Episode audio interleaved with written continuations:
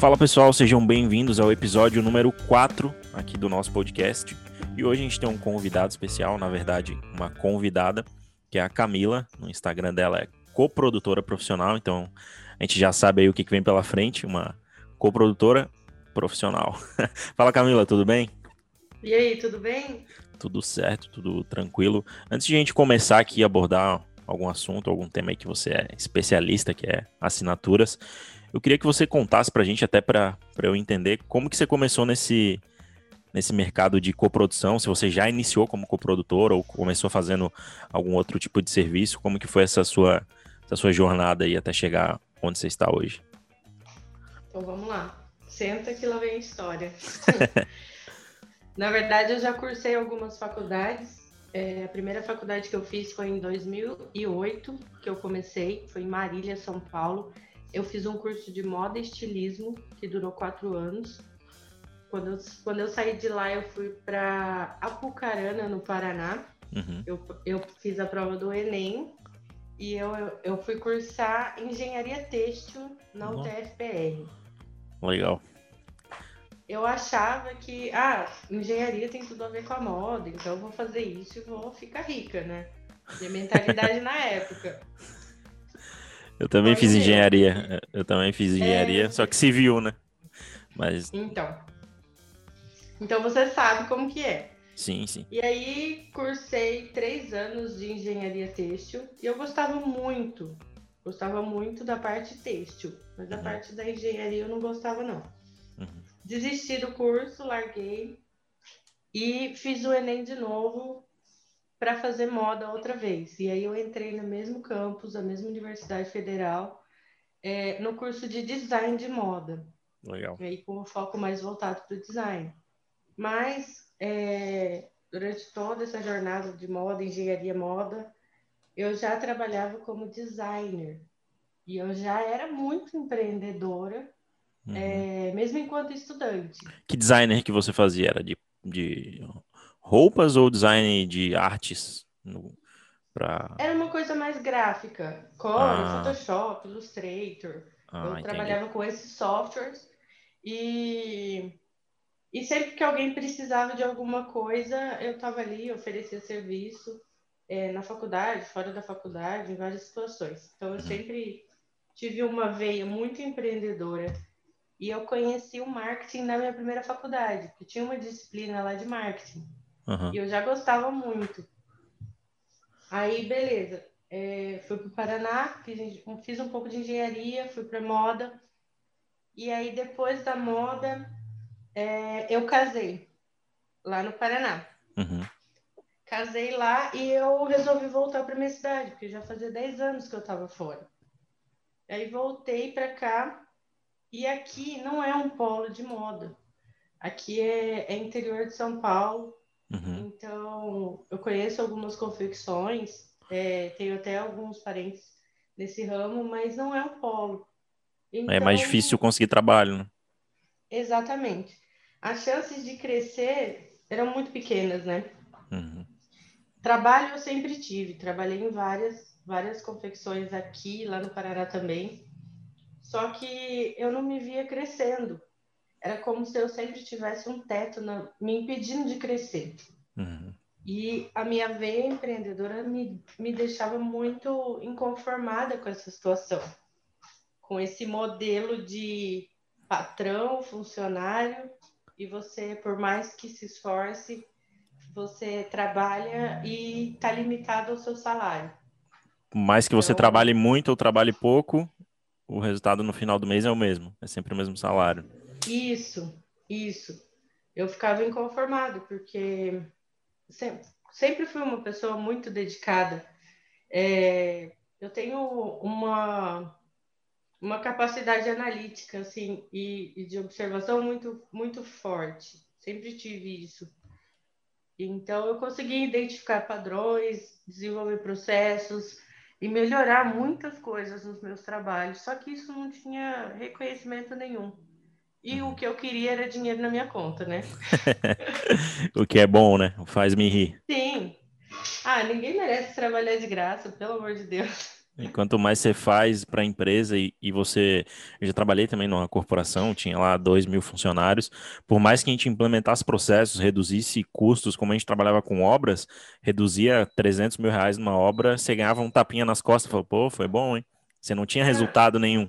Você se esforçava muito e o seu salário era o mesmo, né? Você é pago para isso. E esse é o modelo que, que funciona para a empresa, né? Então, é um... Sim, para a empresa CLT, empresa pública, privada, servidoria pública, isso funciona. E a gente precisa de pessoas que aceitam isso Sim. e que lidam bem com essa situação, porque o mercado não pode ser feito somente de empreendedores também. Uhum. Mas não é o meu caso. Eu não me conformo com o tapinha nas costas, com a festa da firma no fim do ano. é uma caixa de bombom. caixa de bombom final do ano não, não paga. Não. O que eu queria era o reconhecimento financeiro mesmo. Uhum. E aí, é, voltando, voltando, voltei para cá e eu estava trabalhando numa confecção. E essa confecção ela tinha muitos, muitos problemas é, de processos, pro, problemas de gestão, de organização. Uhum. E como eu já trabalhei em lugares muito organizados, é, eu identificava isso e eu tentava melhorar isso. E era frustrante, porque eu não era ouvida. Nunca foi ouvida ali. Não conseguia implementar o que você queria e mesmo que fosse para melhorar, você não conseguia implementar isso. as coisas. Entendi. Isso, não conseguia. E ali eu fui contratada para fazer a parte de desenvolvimento de design. Eu trabalhava com o desenvolvimento é, das fichas técnicas e das artes uhum. para estamparia, para bordados de todas as coleções da marca. Certo. É um, era um trabalho que eu gostava bastante. E quando eu fui contratada, o dono da empresa deu um tapinha nas minhas costas e falou assim: a oportunidade está aí, busque o seu espaço. Hum. O que eu fiz? Fui, fui atrás do meu espaço. e eu encontrei um espaço é, na modelagem, porque eu sou especialista em CAD de modelagem computadorizada ah, avançada. Ah, legal, legal. Então, é, a galera acha que, que, que a modelagem é feita toda manualmente tal, mas não é não. Tem softwares para isso, você tem que desenvolver, é bem complexo. Mas é no próprio e... AutoCAD ou é outro CAD? Outro, Não, são CADs específicos ah, legal. de desenvolvimento de moldes para ah, roupas. Sim. E aí, do CAD a gente envia para as plotters enormes que imprimem os riscos que são colocados sobre os infestos de tecidos. Para quem não sabe, infesto é, são tecidos organizados e alinhados. Você coloca o papel em cima e os cortadores vão cortando em volta dos riscos desses moldes que são impressos no, no papel. Legal. É uma máquina, no caso, né? Uma máquina que corta tudo isso. Existe máquina de corte automatizado, mas custa milhões. Ah. É, no Brasil tem poucas. Tem poucas. Então é manual mesmo. A grande maioria é manual. São vários cortadores que pegam ali cada uma parte e vão cortando. E aí esses cortes são distribuídos depois na produção, em é, faccionistas de costura e tudo mais. Legal, legal. Então, eu fazia a modelagem, que é o que vai virar a roupa depois de costurado. Uhum. Mas você criava ou você. Alguém passava para você um, um briefing, alguma coisa assim? Ou era você que desenhava a roupa? Então, Depende, depende do tipo de confecção. Quando é uma confecção de moda, você desenvolve modelos. Uhum. E aí você tem que criar. É... Imagina que a roupa é um objeto 3D, uhum. que ela se molda ao corpo. Sim. A modelagem, ela é essa mesma roupa, só que dividida em partes em duas dimensões apenas, que é o plano. Uhum. Então, são essas partes que unidas formam um 3D que eu criava. Entendi. E, Entendi. e desenvolvia também as grades de tamanho.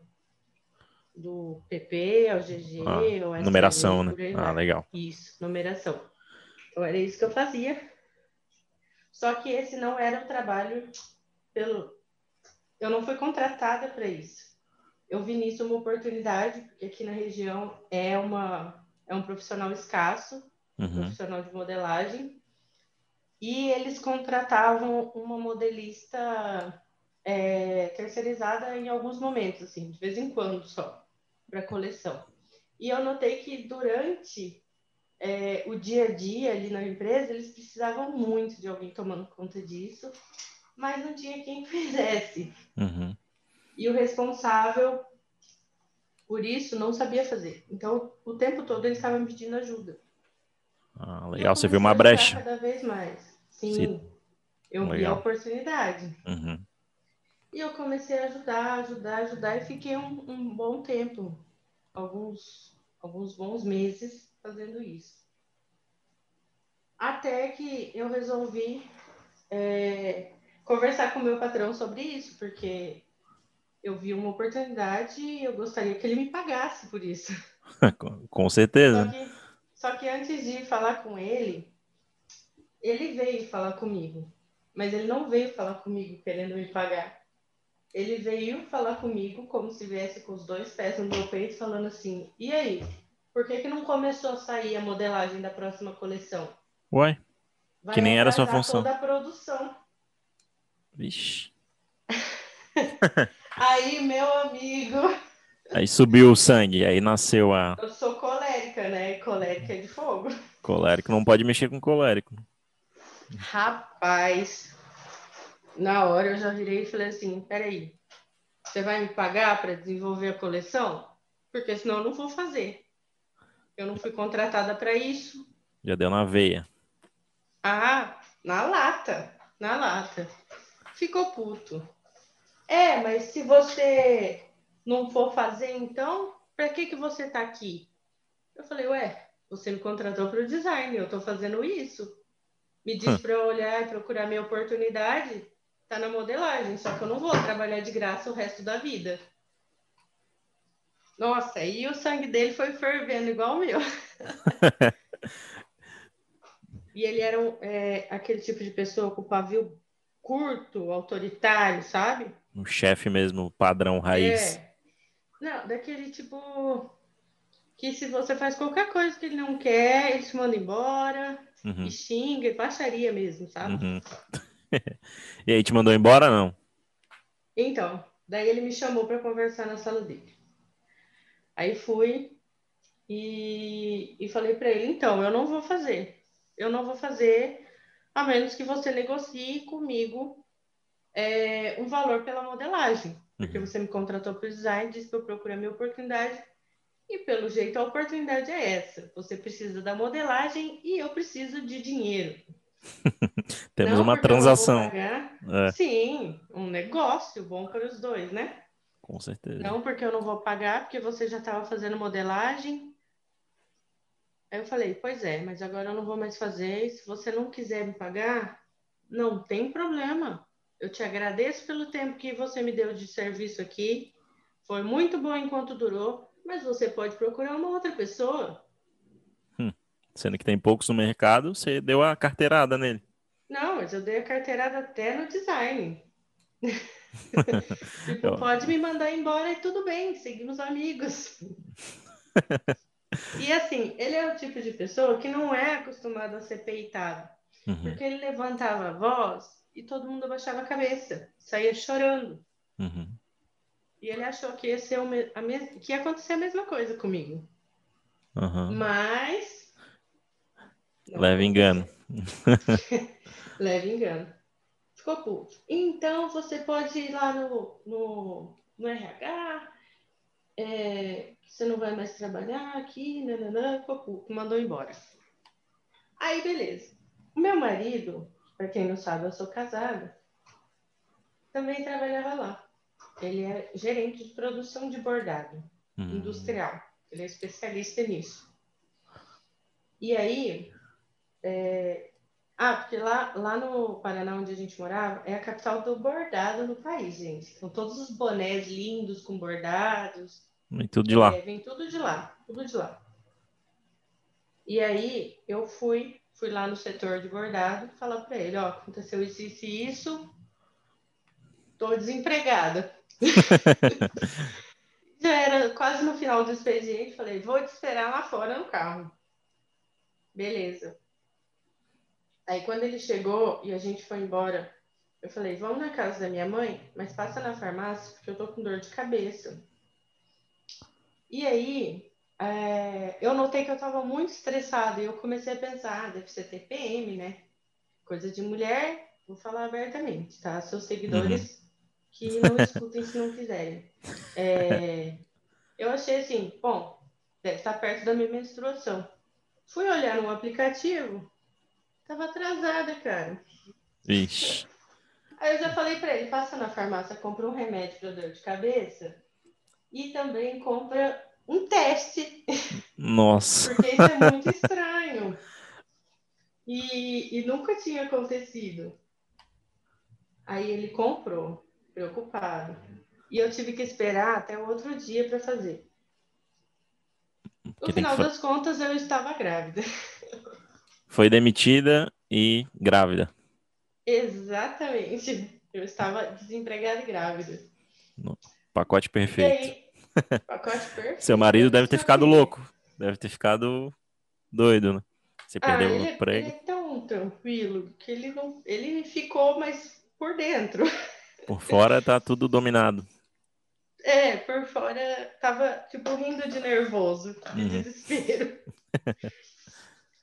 Aí, é, beleza, eu tava muito estressada naqueles dias, por causa do que aconteceu. Sim. Mas não ia voltar atrás, porque, cara, eu não tava errado. Jamais que eu ia trabalhar de graça por mais um único dia para aquele cara. Sim, tá certo. E aí, é... tem um detalhe esse cara, ele é meu tio. Teu chefe? Não meu tio, é, não meu tio de sangue, ele é marido da minha tia. No... E a minha tia, irmã da minha mãe, ficou sabendo, porque eu contei para minha mãe que eu tava grávida. Uhum. E minha mãe fez o favor de espalhar para a cidade inteira. e aqui é uma cidade pequena, gente. Então, qualquer coisa, todo mundo fica sabendo. Todo mundo sabe. É. Aí, é, deu dois dias, estava todo mundo lá na empresa sabendo também. E o, o, o rapaz que era encarregado da produção, ele começou a mandar mensagem no WhatsApp para mim. Ai, ah, vem aqui, que a gente está sabendo. E o seu tio queria conversar com você. Eu hum. falei para ele, eu não tenho interesse nessa conversa. eu não vou conversar com ele. E aí eles ficaram insistindo, ficaram insistindo, e aí eu fui conversar com ele. Foi? Fui conversar, fui. E aí? Fui conversar. Qual era eu a proposta? Com, com, fui conversar com meu marido, e aí bateu uma certa preocupação, assim. Que eu uhum. pensei, uhum. bom, eu tô grávida, se eu vou procurar um outro emprego, quem que vai me contratar é. grávida, é. gente? Ninguém, Ninguém vai. vai. Ninguém vai. Sejamos, é, põe o pé no chão, né? Sim, ninguém. Você ia ter que ficar passar a gestação inteira e depois tudo para depois procurar emprego, né? Então aí ia Sim, ninguém um ia tempo. me contratar e aí, como uma boa pulsadora de Google que eu sou, comecei a pesquisar todos os meus direitos e todos os meus deveres e o que eu podia e não podia fazer. E eu vi que ou eu desistia de todos os meus direitos ou eu voltava a trabalhar. Uhum. Então, sem escolha, fui conversar com ele é porque ele não pode demitir grávida, né? Ele não poderia te não demitir pode. Na, na lei, né? Não pode. Uhum. Mas como é, ele não sabia, ele também não tinha problema. Ele ia recontratar, no caso. Quando ele demitiu, ele não sabia. Né? Sim. Uhum. É, ele até pode demitir. Só que se ele demitir, assim, tipo, não quero de jeito nenhum que essa pessoa trabalhe mais comigo, aí tem que pagar multa, tem que pagar um monte de coisa. Mas não é o caso, porque o bicho é mão de vaca também. Se vou pagar, tem que trabalhar pelo menos. Isso. E aí, é... ele me chamou para conversar. Eu cheguei. É, então, tô sabendo que você tá grávida? Eu falei, tô. E agora? Agora eu não posso te demitir, o que, que nós vamos fazer? Desse jeito. Eu achei muito engraçado, segurei para não dar risada. Eu acho que ele percebeu. Aí eu falei assim: bom, já que você não pode me demitir, eu vou ter que continuar trabalhando aqui.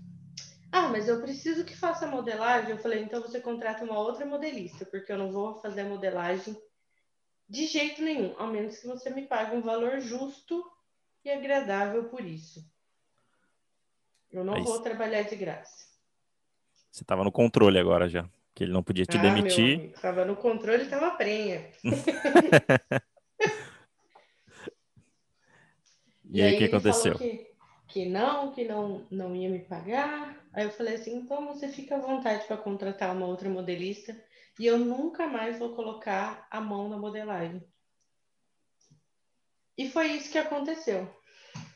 Contratou outra? Aí eu, ele, ele continuou contratando a moça que ia lá só de vez em quando, hum, de pirraça para não me contratar. Só para não te pagar ele mais. poderia ter me contratado. Uhum. e aí eu continuei trabalhando no que eu fui contratada para fazer, mais suavemente. E assim, cara, eu confesso que esse tempo que eu fiquei lá ainda, eu levei assim, bem. Bem na manhã. Uma boa. Bem tranquilo bem tranquilo, porque eu, eu, eu conseguia fazer toda a modelagem, porque o meu trabalho de design eu faço muito rápido. Uhum. Então eu ficava ociosa. E uhum. grávida, nossa, eu aproveitei a ociosidade ao máximo. Até o fim. Até o Sim. último dia do. Até tá o certo. último dia. Só que a minha gestação foi muito difícil. Então, logo no começo a gente descobriu que era uma gestação de risco.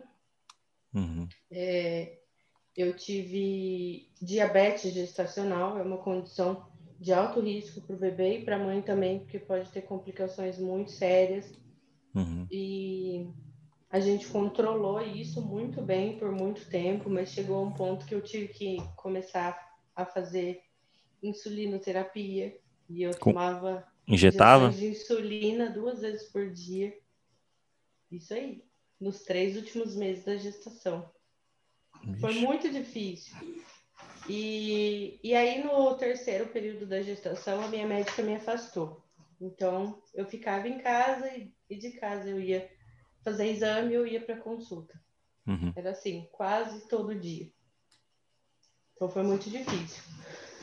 E nesse período, algumas coisas eles me pediam para fazer e eu fazia para ajudar, mas só no design mesmo. Em casa mesmo? Em casa mesmo. Uhum. E aí, beleza. Quando a minha filha nasceu, eu eu já estava estudando muito sobre marketing digital, porque como eu fiquei esses três últimos meses em casa, eu aproveitei esse período para pensar o que, que eu vou fazer depois, porque eu não quero continuar trabalhando lá. Uhum. Já não queria antes e depois muito menos, né? Com um filho. Exatamente. E assim, durante todo o período que eu trabalhei lá, em todas as outras empresas, eu sempre fiz trabalho de freelance. Uhum. De design. Principalmente para estamparias, tá? Já fiz, é... já fiz artes para empresas assim, de vários estados, de vários lugares. Eu lembro que nessa época eu estava trabalhando com uma empresa de Brasília, inclusive. Uhum. E então, assim, nunca, nunca faltou trabalho para mim. Eu nunca fiquei mais de um mês sem trabalhar, assim. Uhum. Sem fazer Sempre nada, sem nenhum projeto, nada. Uhum. Isso. Sempre tinha alguma coisa para fazer. E eu pegava coleções inteiras para criar estampas, sabe? Então, era uma grana legal que, que entrava, assim. Legal. E então eu não tinha medo de ser mandada embora, mesmo com um bebê pequeno. E como eu já estava estudando marketing digital, eu já estava muito interessada nisso. Eu já conhecia o Ícaro de Carvalho. Uhum. É, e já acompanhava outras pessoas do mercado também. Legal. Então eu comecei a, a oferecer trabalho para infoprodutores. E era, na maioria das vezes, de design. Né? Uhum. De criar artes Aí, e tal, página ou só arte. Não, página não, porque página eu, eu peço para o Davi. não gosto de fazer página, não. O design da página, ok, mas, mas essa parte de programação não, não é minha praia, não. Uhum. Legal. Então você começou no marketing oferecendo serviço de design, então. Foi aí o seu primeiro Isso. trabalho com marketing. Isso. Pra info... Antes eu trabalhava oferecendo design para empresas de confecção, uhum. ou oferecendo modelagem, essas coisas assim. Legal. E aí eu vi a oportunidade de oferecer o mesmo serviço para infoprodutores. Uhum. Então, eu comecei no marketing prestando serviços de design. Legal. E como que você conseguia os seus clientes? Cara, grupos de, de networking e grupos de pessoas interessadas no Facebook, na grande maioria das vezes. Uhum. Eu tenho alguns sites também, alguns fóruns de moda e de indústria têxtil que as pessoas publicam ali as suas necessidades e ali eu consegui alguns também. E eu fazia, eu já faz, eu já comprava e fazia alguns cursos online nessa época uhum. para melhorar os meus serviços, né? Sim. E, e nas comunidades desses cursos eu também conseguia muita coisa, bastante coisa. Como eu tinha bastante experiência na área, mais de 10 anos no design, sempre foi muito fácil conseguir trabalho. Legal. Legal. Aí você começou prestando serviço e como que isso evoluiu para você começar a fazer lançamentos? Você começou através do Ícaro de Carvalho, consumindo o conteúdo dele, interessando por lançamento, ou para você era fazer design e já estava bom e isso aconteceu naturalmente? Não, para mim era pouco, era muito pouco. Uhum. O que eu queria era ir muito longe. Mais ou menos, é, um, um, pouco antes, na verdade, dessa época, quando minha filha ainda estava na barriga, é, eu conheci o Érico Rocha. Uhum. Na verdade, eu acho que eu conheci ele lá atrás, em algum momento, mas depois, sabe quando você vê de novo e presta atenção? Eu acho que foi isso que aconteceu. Aí você começou a acompanhar é... o Érico Rocha, fórmula de lançamento? Acompanhar o Érico e, se eu não me engano, foi um, um cliente meu de Brasília que falou para mim: Ah, você tem um perfil de que vai gostar disso aqui, assiste isso aqui e era um dos eventos online do Érico. Uhum. Aqueles três dias que ele fazia ao vivo, mas gravava ah, sei. também. Sei. E aí no final oferecia a fórmula. Uhum. E aí eu assisti isso. assisti isso e mostrei para meu marido. Falei, olha que interessante isso. Faz muito sentido. Eu tenho certeza que isso não é coisa de charlatão e nem nada. Vou acompanhar mas não tinha dinheiro para comprar. Uhum. E aí eu já acompanhava o Ícaro no Facebook e passou um tempo, eu tava, continuei acompanhando o Érico, comecei a acompanhar o Sobral também, fui, uhum. fui conhecendo alguns players de várias áreas e o Ícaro criou o perfil dele. Eu lembro que eu cheguei no perfil dele, eles tinham umas uns 4, 5 mil seguidores. Nossa, você pegou o nascimento aí do, da nova era do sim, novo mercado. Sim, eu lembro que a primeira. Até cheguei a olhar para te falar. A primeira vez que ele me respondeu no, no direct foi no dia 11 de janeiro de 2019, acho que foi. Não, foi bem no foi começo, um pouquinho então. antes, é. assim, de, de criar o perfil. É, bem no começo. Nem um conheci ele. Ah, não, um pouquinho antes de começar a crescer muito, né? Sim, exponenciar, né? Eu conheci ele em maio de 2020. Então, já conheci ele já bem mais hypado já. Sim, quando eu cheguei ali era mato. cheguei ali tudo era mato, no, né? No perfil dele, não tinha nada. Ele respondia direto, quase todo dia. E o conteúdo dele fazia muito sentido para mim desde aquela época. Uhum. Era um pouco diferente do do, do que é hoje, né? conteúdo né? do Facebook, bem diferente do que é hoje também, mas já era muito interessante. E eu não sei como que eu cheguei no Ícaro pelo Instagram, uhum. não sei. Mas eu comecei a acompanhar ele e comecei a acompanhar as lives do Sobral no, no, YouTube. YouTube. Uhum.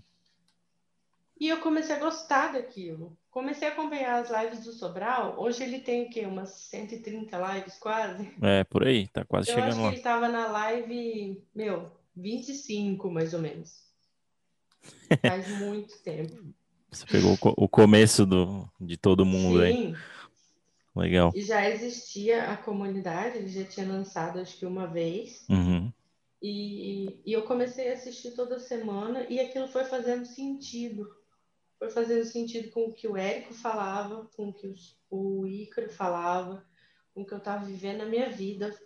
Foi fazendo sentido para mim de que o empreendedorismo era o que ia mudar a minha vida. Uhum. E aí o Sobral, ele ia abrir a comunidade de novo. E eu não tinha dinheiro para comprar. é, já era mil reais na época? Acho que sempre foi, já, né? Já era mil reais. Sempre foi, sempre uhum. foi. Uhum. Já era mil reais. E eu não tinha dinheiro para comprar. Eu estava com uma criança pequena em casa, é, fazendo meus freelances ali. Uhum. E eu ainda estava no meu eu ainda estava trabalhando na empresa, só que eu negociei com eles para trabalhar remotamente. Uhum. Legal. Por, por, causa da minha filha, Sim. jamais que eu ia é, deixar ela com alguém tão pequenininha. E, e eles aceitaram. E, e, mas eu não tinha dinheiro. O, o meu salário era para pagar as contas, sobrava pouca coisa. Não seria uma coisa que eu ia investir. E aí eu resolvi pedir dinheiro emprestado para meu pai. Uhum. Por quê? Eu, na verdade, eu pensei em pedir dinheiro emprestado para minha mãe. Só que a minha mãe, ela é, é aquele tipo de pessoa que sente muita insegurança na hora de tomar decisões. Então, uhum. ela não ia botar fé. E como é que vai explicar isso, né? É uma comunidade Sim. de tráfego pago. Nossa. Como que você vai pagar tudo isso num negócio que. Online. É.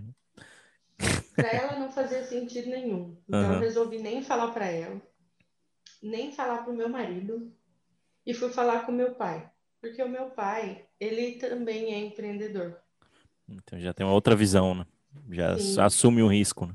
Porque todo sim, empreendedor sim. ele vive no risco, né? Ele abre uma empresa, abre um negócio, principalmente um negócio físico, né? É muita burocracia, imposto, funcionário. Muito, muito. É. Sempre está na. E o meu pai, ele tem uma. O meu pai ele tem uma indústria de mel. Ah, legal. E porque. A, o pai de Sobral mãe... também, não é? O pai de Sobral também. Também. Tem. Aí, ó. Tem algo em comum. Ó. a concorrência vai brigar aí. Nossa, muito. E, e o meu pai, quando faz há mais de 20 anos, ele resolveu criar a empresa, porque a gente tinha um apiário em Minas.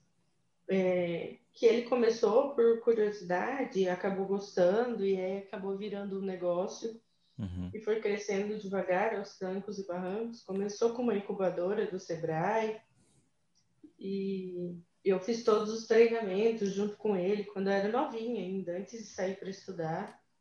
E ajudei Legal. ele na, na, nos primeiros passos da empresa ali.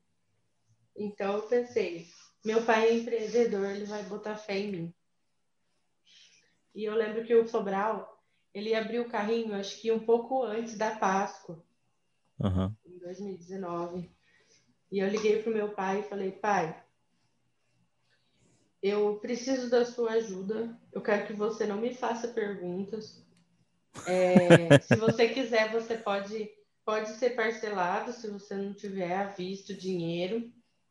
Mas eu vou comprar um treinamento e eu tenho certeza que isso vai ser o primeiro passo para mudar a minha vida e eu vou empreender com aquilo que eu gosto. Aí ele me perguntou o que era, obviamente. Mas, óbvio, né? existe eu, isso de não... não faça pergunta. Essa cópia aí nunca vai passar, não tem como. É, eu não estava estudando cópia ainda. É. E aí eu, eu falei para ele o que era, falei que era uma profissão nova no mercado, que estava aí surgindo e tal. Uhum. E aí ele pegou e falou assim, é, Vou tirar uma foto do, do meu cartão aqui e você pode comprar. Não. É, mas fica tranquila. Eu, e eu falei para ele assim: é, eu vou te pagando isso todo mês. Porque eu tenho certeza que em um ou dois meses eu já vou recuperar o investimento. Uhum. Mil reais. Ele virou para mim e falou assim: eu vou, eu vou ser o seu primeiro investidor e não precisa me pagar nada, não. Esse vai ser seu presente de Páscoa. Nossa, coisa boa. No fim das contas, eu ganhei. Ganhou a comunidade Sobral. fazer, assim, quando eu ouvi isso. Uhum. Porque eu não tinha dinheiro, eu tinha acabado de ganhar aquilo. E para mim, na época, mil reais era muita coisa. Ainda hoje é, né? Mil reais. Pela, pra Hoje uma... eu acho que quase tudo é mil reais. É. Não, mas para se a gente sair um pouco do, da nossa bolha do, do marketing e negócio, você abordar na rua qualquer pessoa, mil reais é muito dinheiro. Né? Ainda mais para um, é um curso dinheiro. assim. salário mínimo é pouco mais que mil é. reais. Quantas pessoas vivem então, só com isso, né? É, então... cara, quantas pessoas vivem? Eu vivia com um pouco mais que isso. O meu salário, quando eu parei de trabalhar, era R$ 1.300. E aí você estava dando mil reais num curso do Sobral, uma comunidade. Sim, um cara que eu conhecia semanas que estava ali falando um monte de coisa na internet enchendo linguiça também, né? Sim, ele fica duas horas na, numa live para explicar algo de 30 minutos, né? É.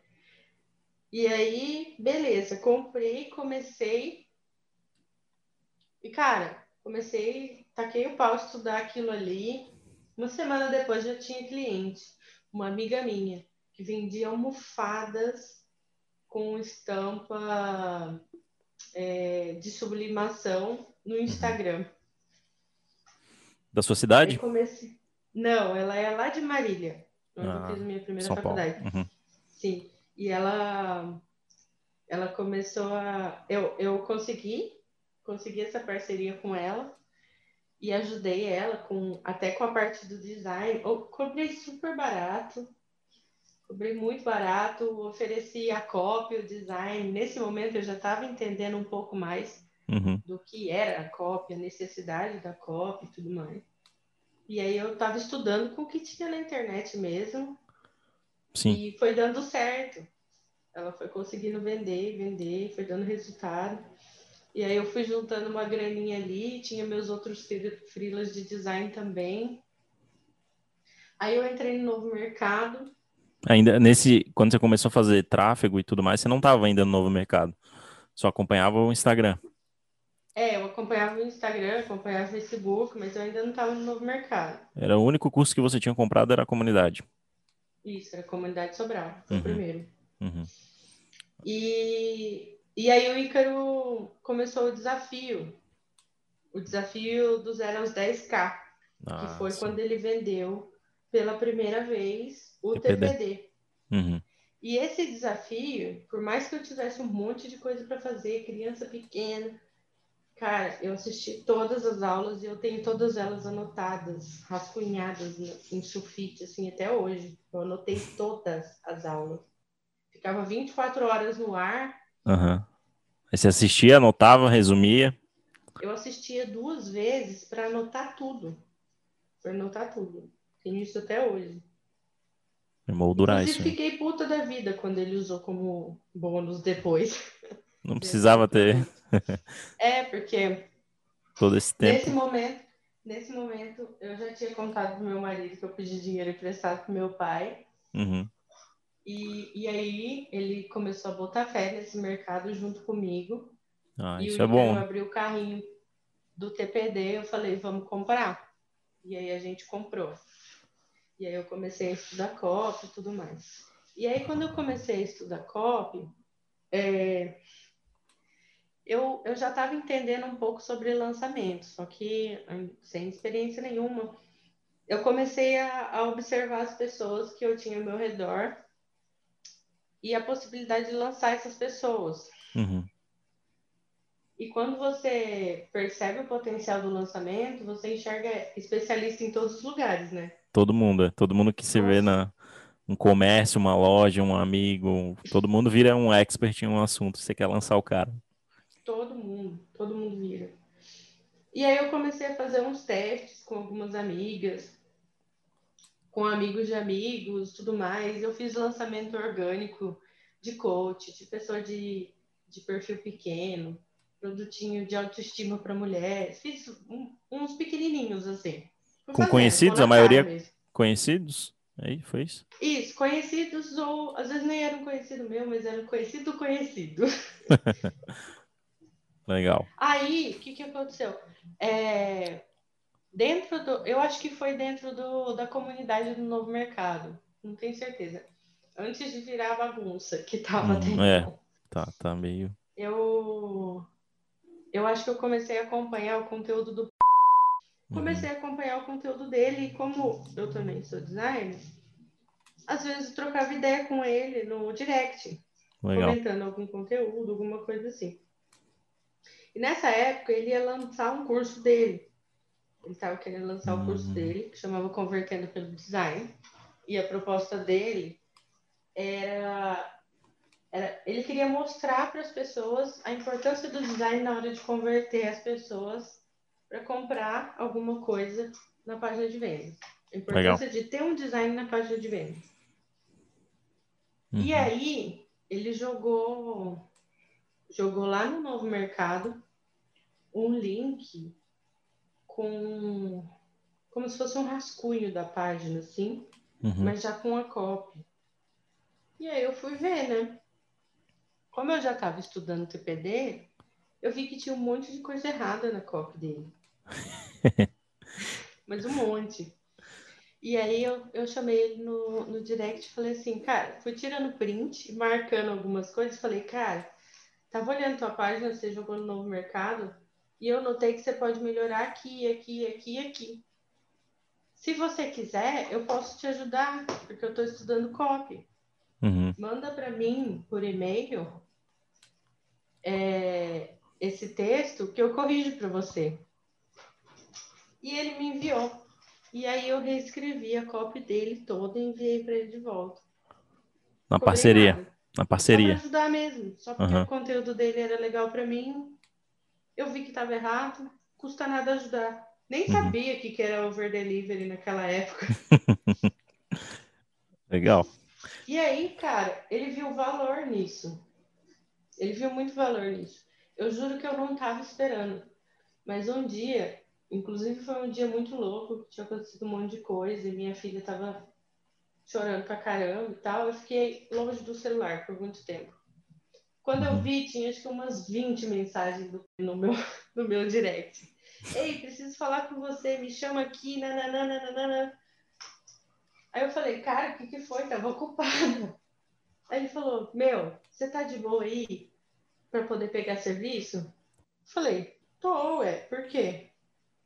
Cara, tem um serviço para você de copo, tá afim?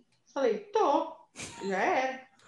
Aí ele me falou, vai ser um lançamento, a gente vai, vai passar por três fases, uma fase inicial, uma fase não sei o quê, Hoje eu sei que ele não entendia merda nenhuma de lançamento, tá? Mas ele estava tentando. Legal. E aí. É... Ele quer lançar? Era um produto dele? Não era um produto dele. Era um ah, produto entendi. que ele estava pegando de alguém para fazer a coprodução. Ninguém nem chamava coprodução de coprodução ainda. Era o lançador? Sim, ele uhum. era tipo o, o dono do projeto. É... E aí ele me chamou, e chamou a Ana, e chamou mais uma galera para esse projeto. Uhum. E, e aí, beleza, fizemos uma reunião, conversamos com a expert, entendemos a necessidade. Todo mundo que participou desse projeto, meu, Sou muito grata a Deus por ter conhecido essas pessoas nesse projeto. Começou junto.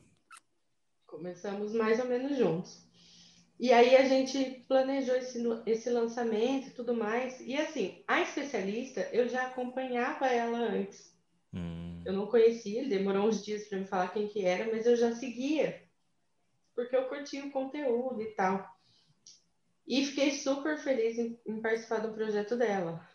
E aí eu percebi que o nosso designer não estava entendendo muito bem o público, porque algumas coisas que ele estava fazendo não estavam conectando tanto assim. E como eu fazia parte do público naquela época, uhum. eu resolvi dar o meu pitaco de coleca, né? Com certeza. E esse pitaco serviu. Gostou da ideia e pediu para ele usar como base é, a minha sugestão de design para desenvolver o resto todo do design. E legal. aí deu super certo, a gente lançou, abriu um carrinho, foi muito legal, não lembro quantas vendas fizemos agora, mas já era uma assinatura, na minha primeira assinatura. Aí começou. Você entrou fazendo a copy, foi a parte da copy. Foi isso? fazendo a copy. Ele me chamou para fazer a copy da página de vendas. Uhum. Vou até falar quanto que eu recebi nesse projeto. eu recebi 400 reais. Porque eu, nessa primeira fase, ele me pagaria 400 reais e eu ia fazer a, a cópia da página de vendas. No uhum. final das contas, eu fiz cópia da página de vendas, é, termos de uso, políticas de privacidade, todos os textos para o suporte, todas as cópias dos anúncios e mais um monte de coisa que eu nem me lembro agora. Toda a cópia. Sei que foi, trabalhei que nem um cavalo por 400 reais. Mas tudo bem. Já estava fazendo meu over delivery. Sim, você, você começa prestando um serviço num valor fixo, né? Você não ia entrar já com uma, uma porcentagem do, do projeto. Isso. Até Isso. que era o primeiro lançamento maior assim que você ia fazer, né? Isso, exatamente. Legal. Aliás, todo mundo estava ali nessa condição, tá? Uhum. Inclusive o, o. Durante o período do projeto, se eu não me engano, o contrato teria valor fixo ali todo mês e um, é, um investimento inicial para dar um start mesmo. Ah, legal. E aí, beleza, lançamos, foi legal. E eu, todos eles estavam meio perdidos, inclusive eu. Só que eles ainda precisavam muito de mim ali. Aí algumas pessoas foram saindo do projeto porque não precisava mais. Programador da página, uhum. é, o menino que fez a transcrição dos textos, foi sair. No fim das contas ficou eu fazendo o tráfego para manter a assinatura. Uhum. Ele não quis mais continuar no projeto, ele ia, ele ia é, rescindir o contrato e tudo mais. Olha o que eu estou abrindo aqui, hein? Essa história aí, hein? Dos, dos, dos primórdios.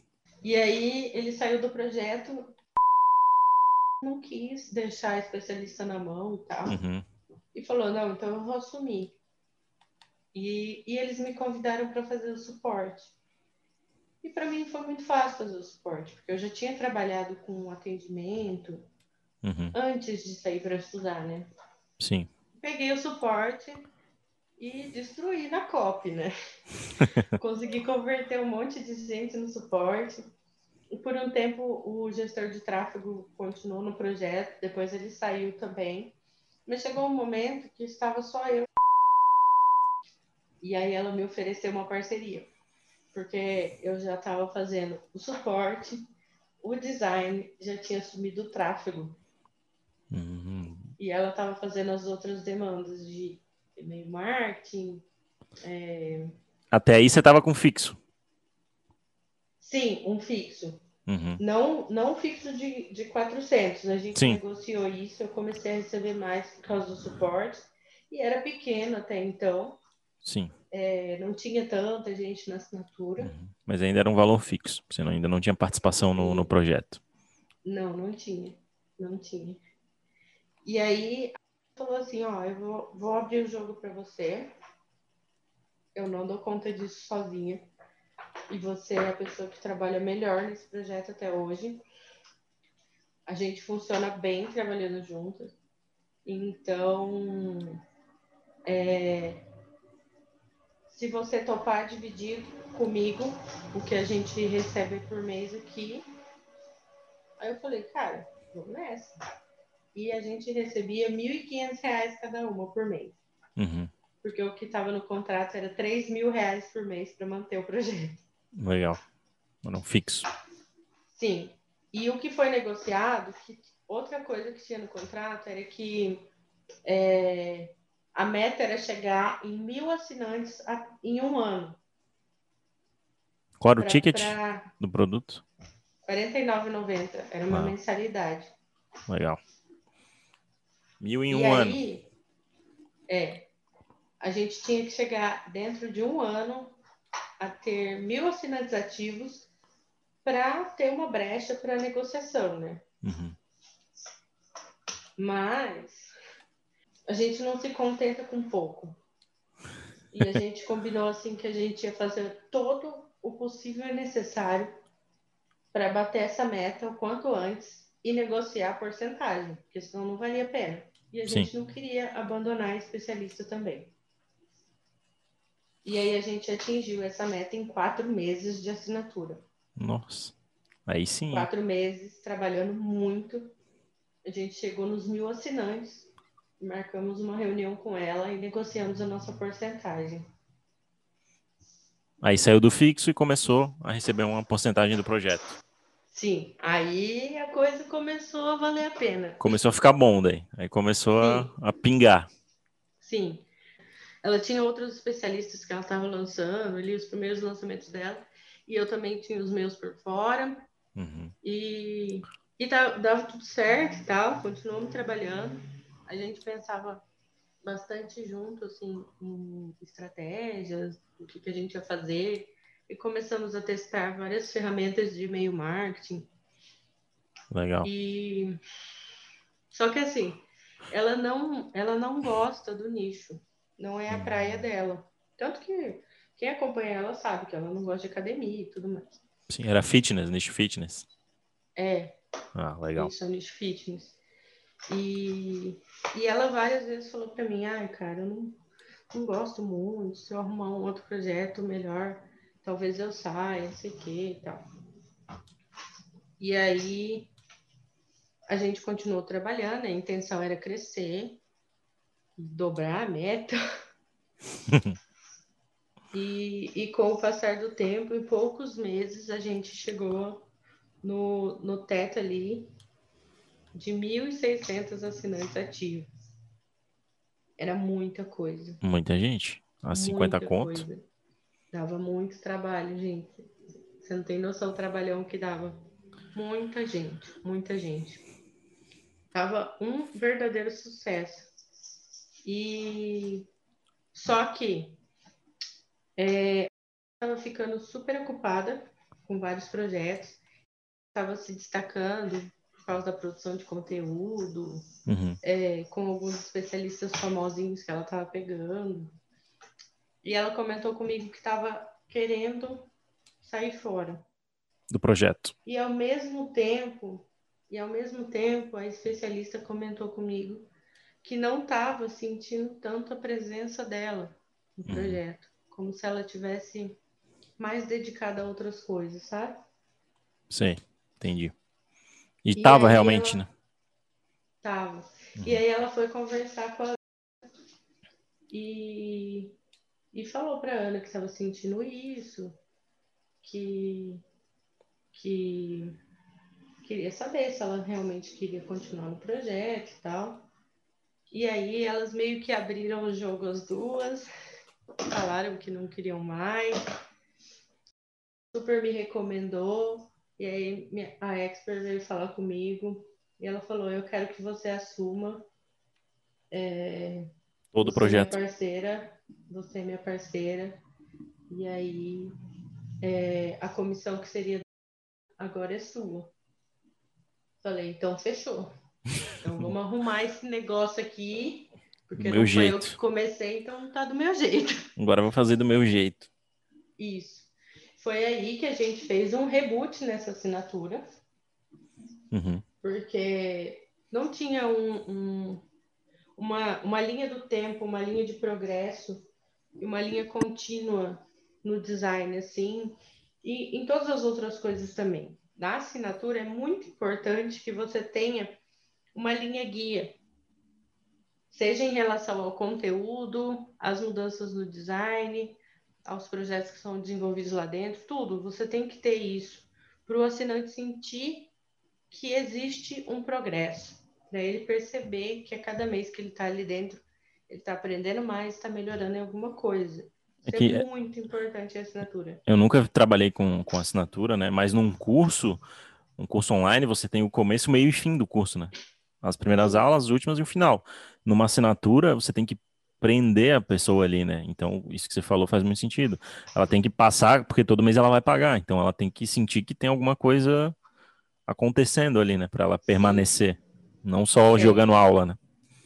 isso, que... exatamente isso. Porque ah, com, com o passar do tempo é normal dar uma saturada. Então, você tem que estar sempre inovando ali dentro. Sempre, uhum. sempre. E o que eu queria? Eu queria fazer uma transformação geral. Eu queria refazer a assinatura agora do jeito certo, agora sabendo trabalhar, entendeu? E a minha proposta foi, foi essa para ela. Eu falei: minha ideia é, vamos fechar a assinatura que a gente tem e abrir uma nova, totalmente nova, com design dinâmico, atraente, que faça sentido, é, com outros, outras coisas, outros bônus para a gente oferecer, uma estrutura um pouco diferente, muito melhor do que é hoje.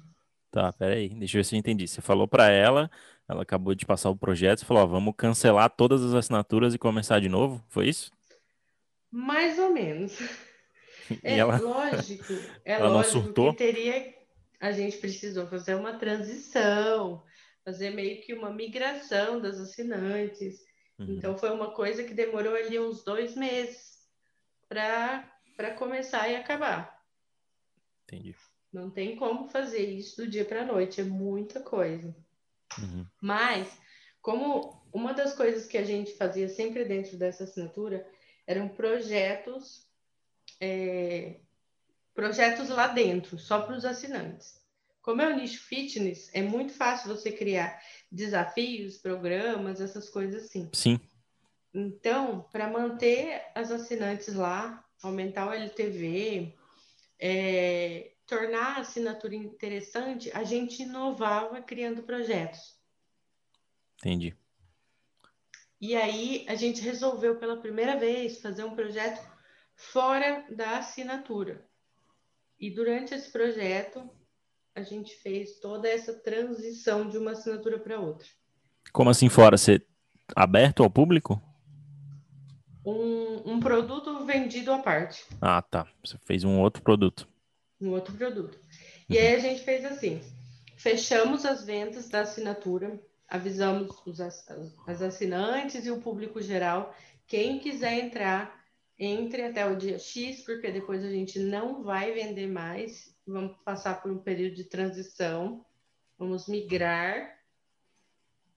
E aí a gente fechou as assinaturas. Um então, monte de gente voltou a assinar que tinha cancelado. Meteu a escassez, né? né? Na escassez. Isso, uma forte escassez. Algumas pessoas acharam que ia acabar e não entenderam muito bem e cancelaram também. Uhum. Mas a maioria ficou. Legal. E aí, é... e aí, enquanto a gente fechou as assinaturas, a gente anunciou que ia vender esse produto. Então, como não tinha mais assinatura, quem quisesse alguma coisa tinha que comprar esse produto. Uhum. Que era o mesmo Vendendo. ticket? Outro ticket? Cara, eu não vou lembrar o ticket, mas era mais caro. Mais caro, legal. Era mais caro. E era um, um produto de 21 dias. Era tipo um desafio. Uhum. E, e aí a gente vendeu e para as assinantes a gente deu o acesso gratuito. Ah, para legal. ficarem felizes. Uhum. Porque já estava prevendo que essa migração seria estressante. E como o ticket é muito baixo, quando você trabalha com um ticket baixo, você tem, geralmente, não são todos os casos, mas você tem um volume de pessoas e um poder aquisitivo menor. Sim. Uhum. Vamos falar que é o povo. Povão. E o povo demanda muito suporte. É o torra-torra. Exato. E essa galera gosta do suporte, eles têm muita dificuldade em relação a acesso, pagamento, uhum. e tudo cai no suporte. Então, já estava prevendo que ia ser uma trabalheira. Aí mudamos todo o design e tudo mais, fizemos essa migração. Quem já era assinante poderia é, assinar a nova assinatura e depois que cada uma assinasse, a gente cancelava a anterior. Uhum. É, quem não migrasse dentro de um tempo X, a gente ia cancelar a assinatura. Porque. E todo mundo que estava inadimplente, é, a gente também ia cancelar. Legal. Nessa brincadeira, eu acho que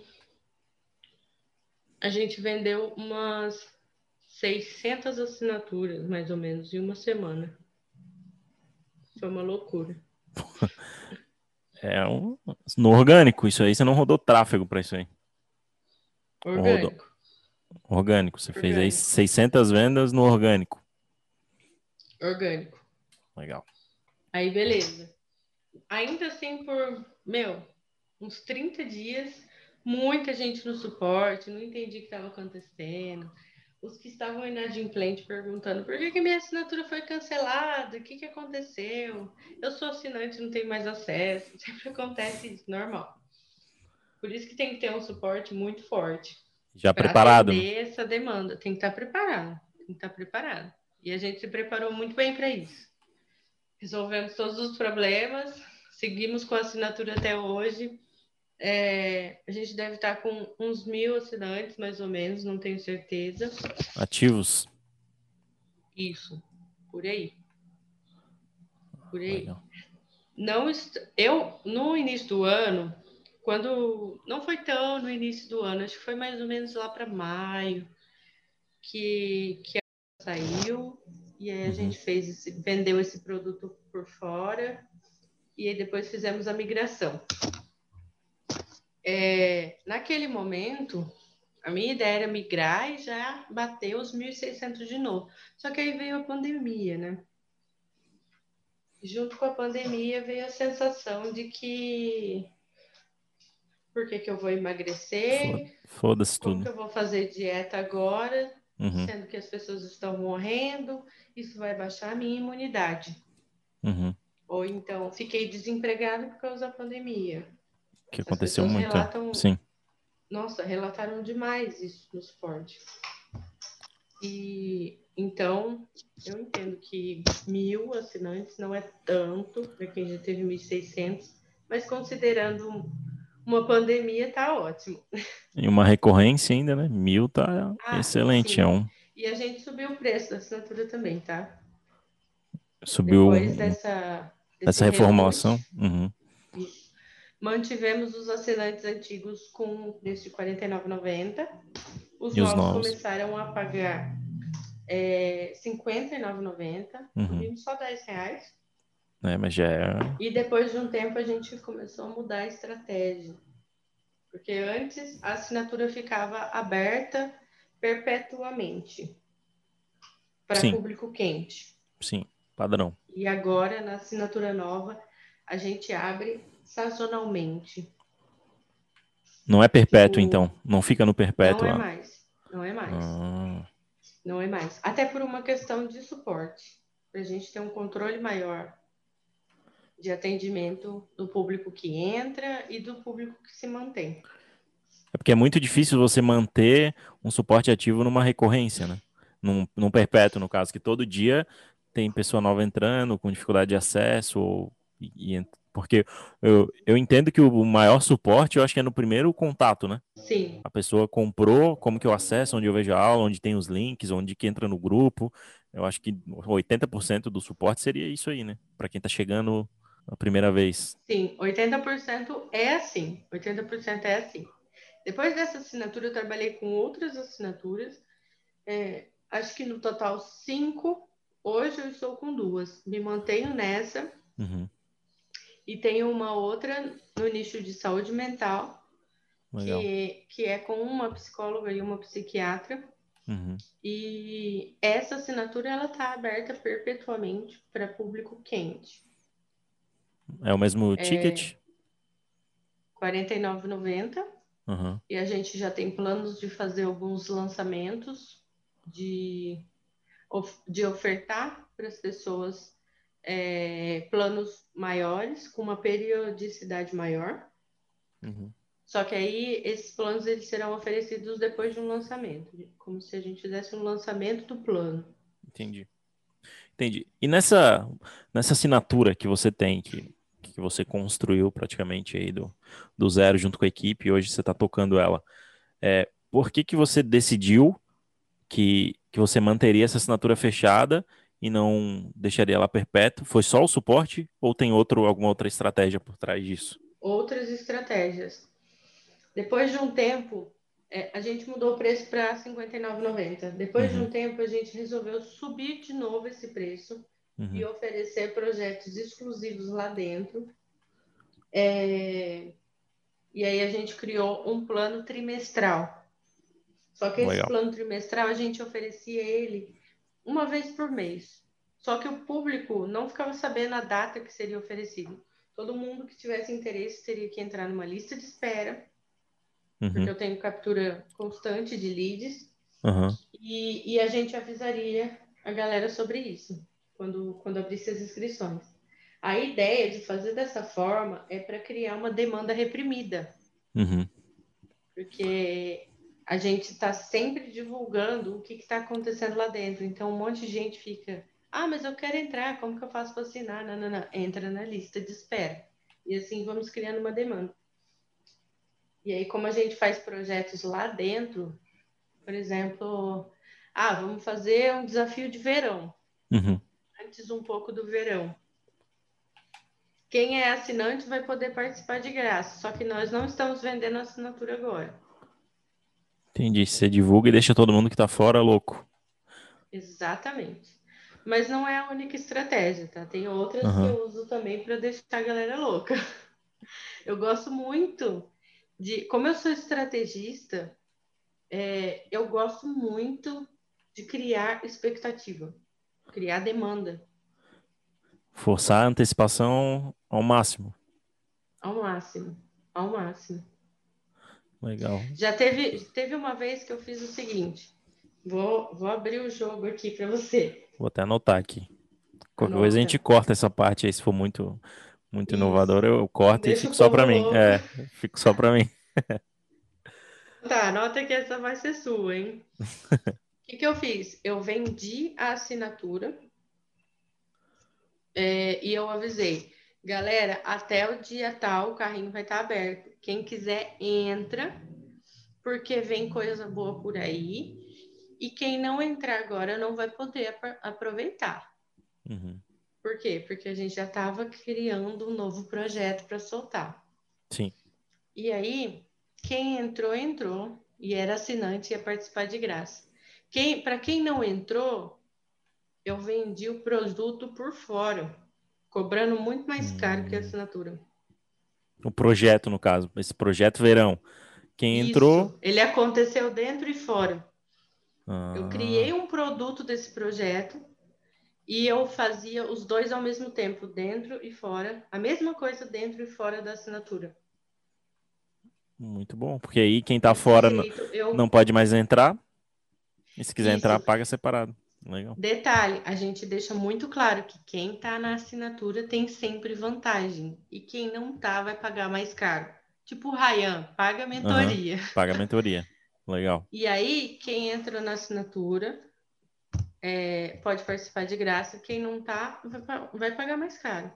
Dessa forma, eu ganho assinantes, clientes do produto por fora e no final desse produto por fora eu ofereço a assinatura para eles ainda.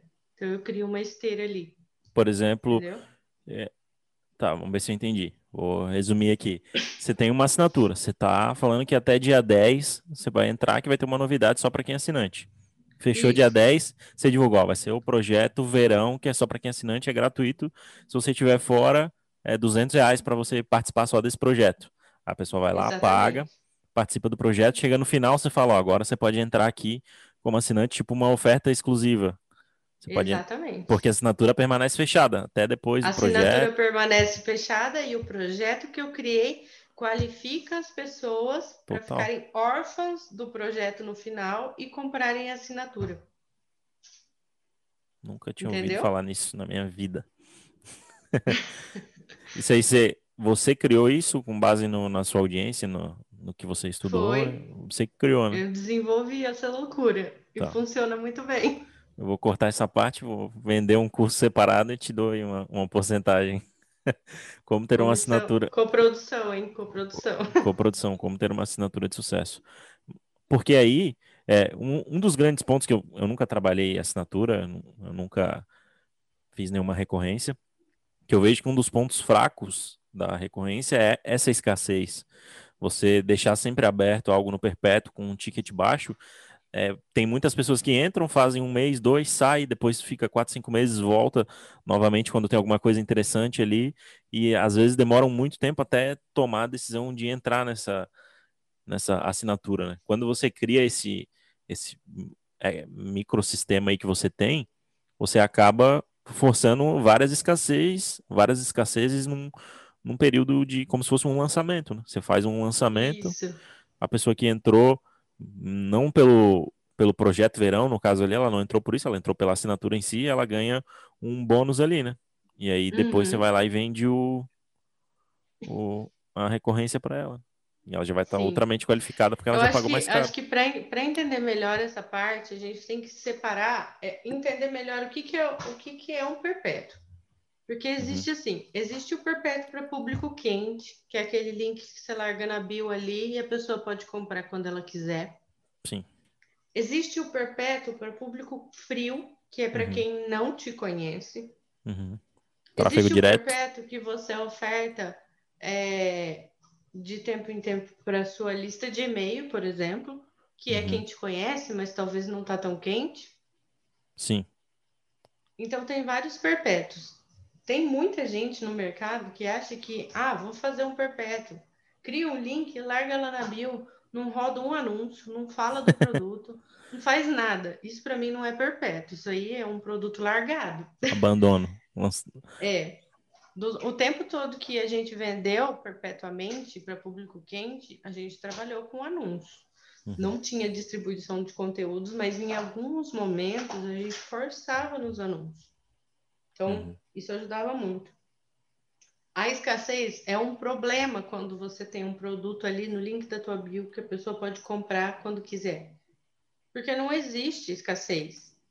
Agora, a partir do momento que eu coloco um prazo para a pessoa entrar naquela assinatura, porque eu vou desenvolver um produto, um projeto lá dentro só para assinante, isso cria uma escassez.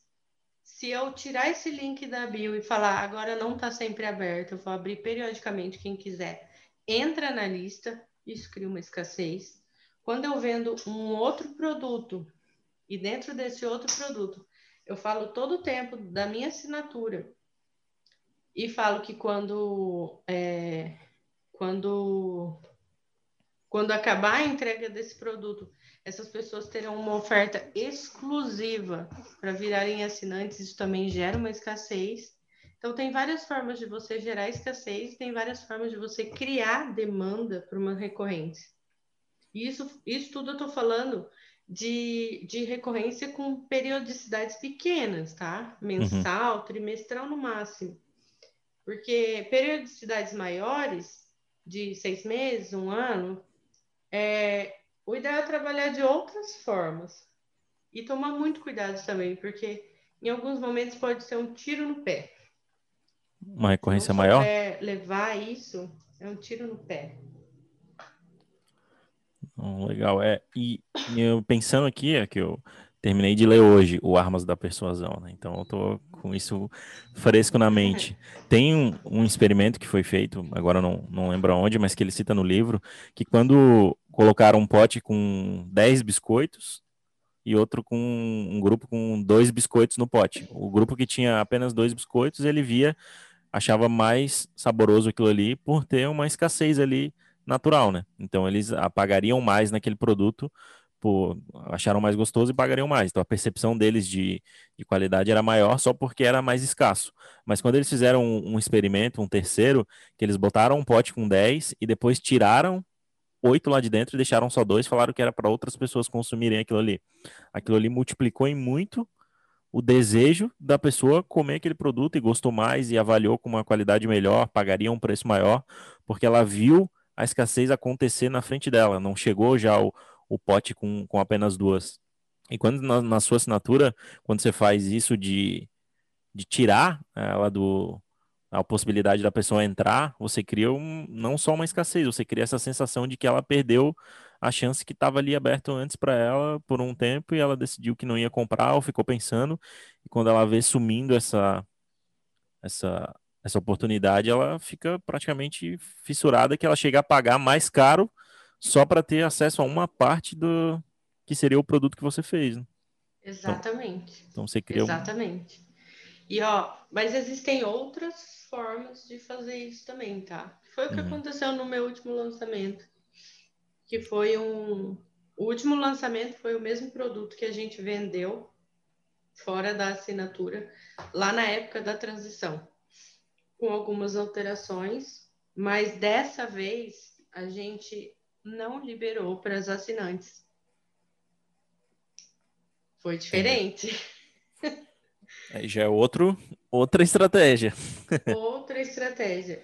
Uma, uma coisa que eu acho muito importante é que, assim, como eu trabalhei com moda, e moda lida muito com o público, comportamento de consumo tudo mais, eu acho que isso me moldou para ser a estrategista que eu sou hoje. Eu consigo uhum.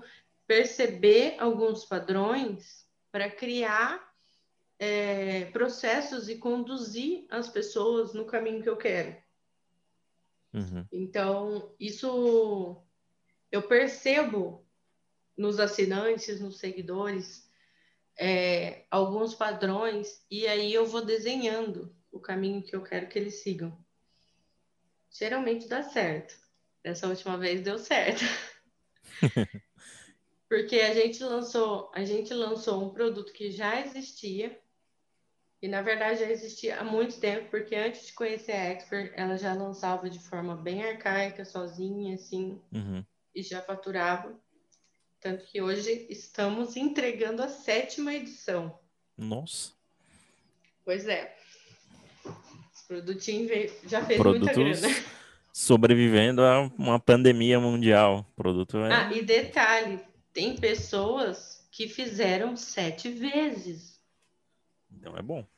Que compraram de novo. Porque a pessoa comprar sete vezes o mesmo produto é porque tem alguma coisa até por, ser uma assinatura que tem mil assinantes recorrentes, já mostra que o produto não é um produtinho qualquer, né? Porque a pessoa tá ali é. pagando. É. Tem que ser um produto de qualidade, né? Não é só ter a tem. estratégia, fazer tudo isso aí que você falou e o produto for uma merda, não vai, não vai reter ninguém, não, é. não vai vender, não Sim. vai resolver nada. E tem muita gente que também acha assim, ah, o expert é bom, a qualidade do conteúdo é muito boa. É, gente, é sim, isso é real, precisa disso, só que só isso não sustenta. O expert sozinho, ele não tem condições de atender toda a demanda que, que um, um projeto desse precisa, que um lançamento desse precisa. Precisa de coprodução, precisa. Por causa do suporte, por causa do design, por causa da estratégia, da copy, do tráfego, de tudo, precisa. Do e-mail marketing, precisa. E foi isso que, que, que fez a diferença no negócio dela. Que é um negócio que, cara, desde que eu entrei nesse projeto, acho que já faturou mais de um milhão. Com produto de ticket baixo, né? povão. É, não, não, não, digo só com esse. Só com esse uhum. produto, eu acho que deve ter faturado ali uns 700 mil, 750. É, já é um para uma recorrência, um produto que e, tá, vamos só deixa eu te fazer já outra. é bastante caro, é, né? Já é bastante caro na conta aí, né? Cada K aí é uma, é. uma lágrima aqui. Uhum. Como que você é, mantém essa, essas pessoas na, na recorrência? É, você faz, você falou que faz esses projetos para quem é assinante e tudo mais, mas você só isso mantém o, o assinante ou ele é uma, uma recorrência com aula semanal? Qual é o, a estrutura dela assim hoje? A estrutura do, do, do produto é a seguinte, da recorrência. A gente tem uma aula semanal, que é com a expert ou com algum convidado.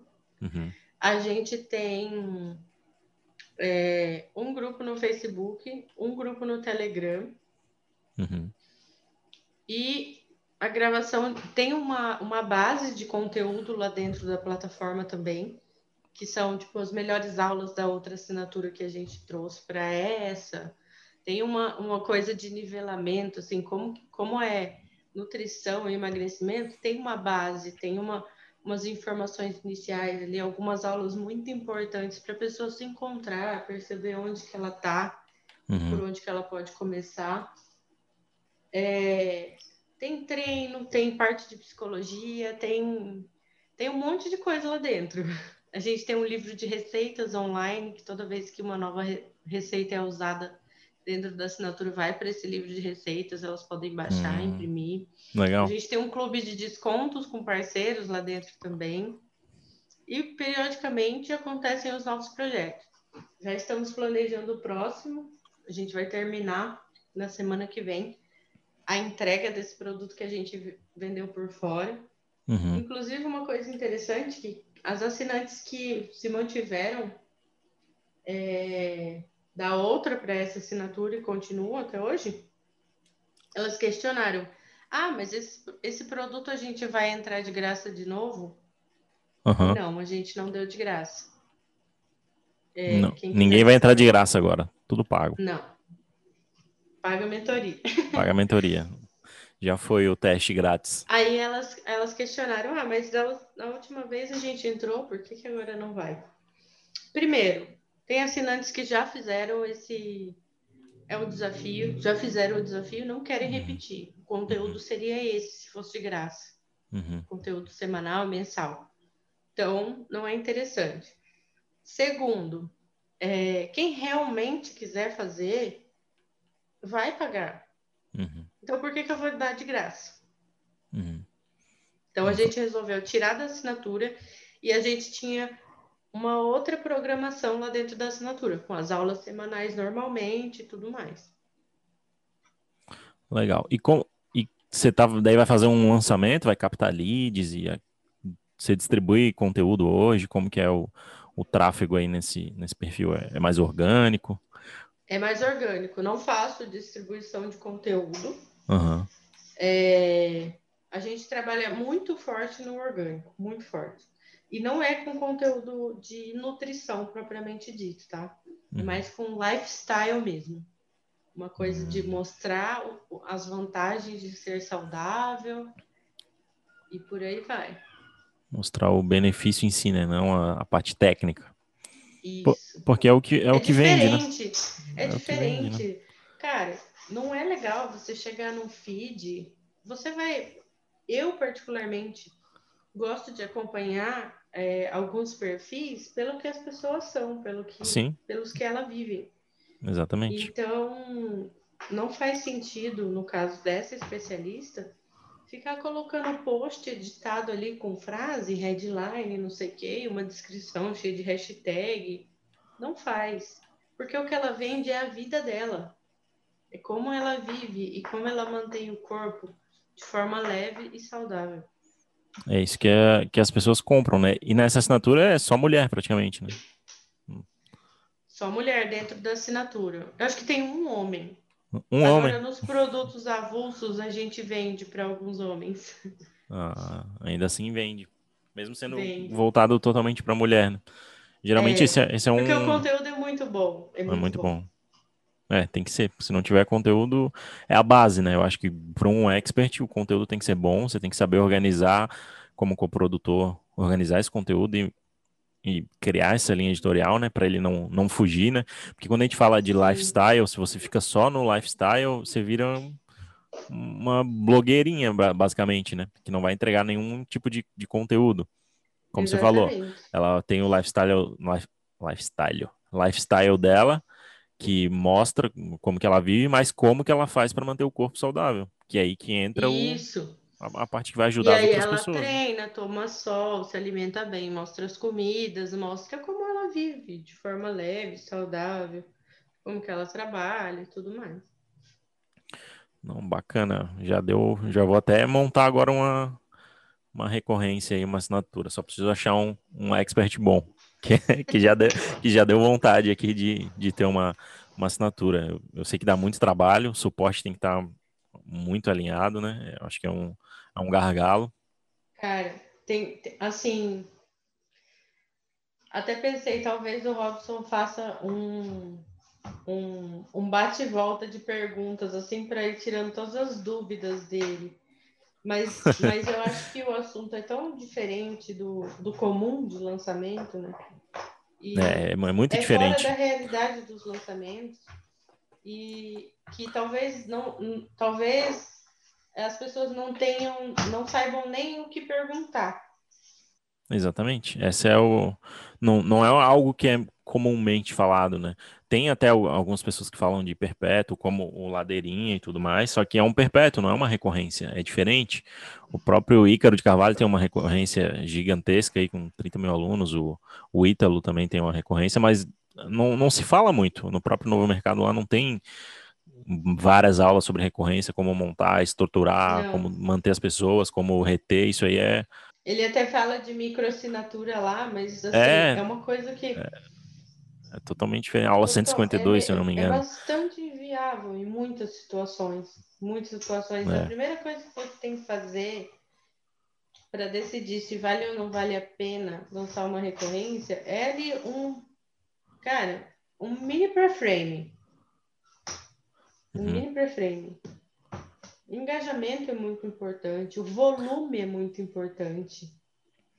Tá, vamos fazer então uma pergunta capciosa aqui. Vai.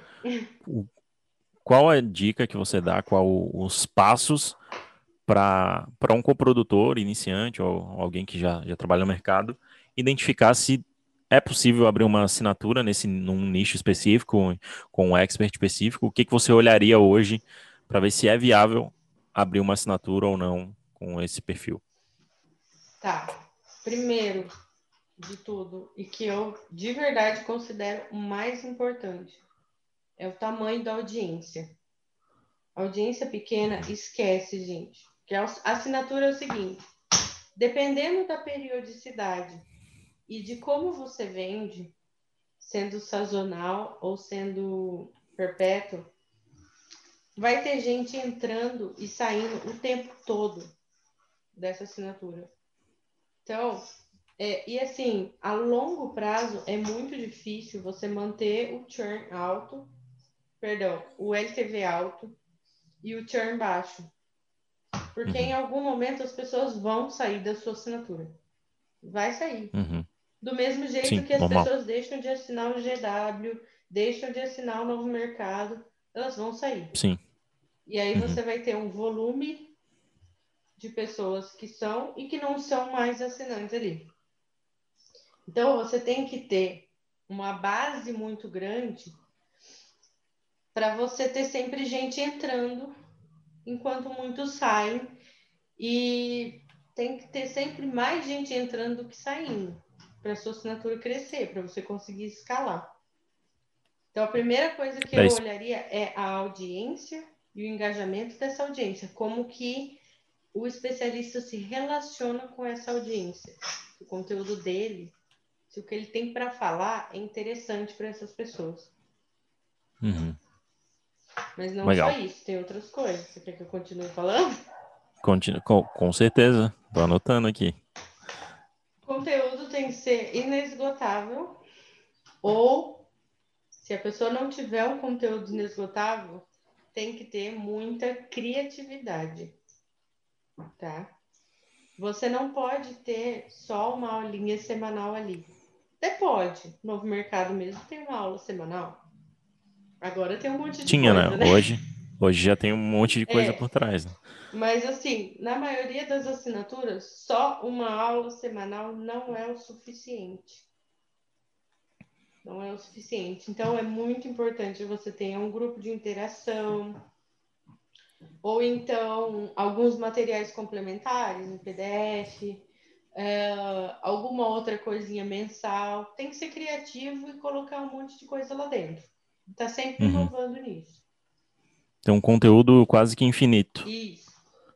Não pode ser algo que tenha um começo, meio e fim. Ele tem que ser constantemente atualizado e, e, no, e coisas novas entrando. não pode ser nada também que, que, que tem aquela sensação de estar enchendo linguiça, sabe?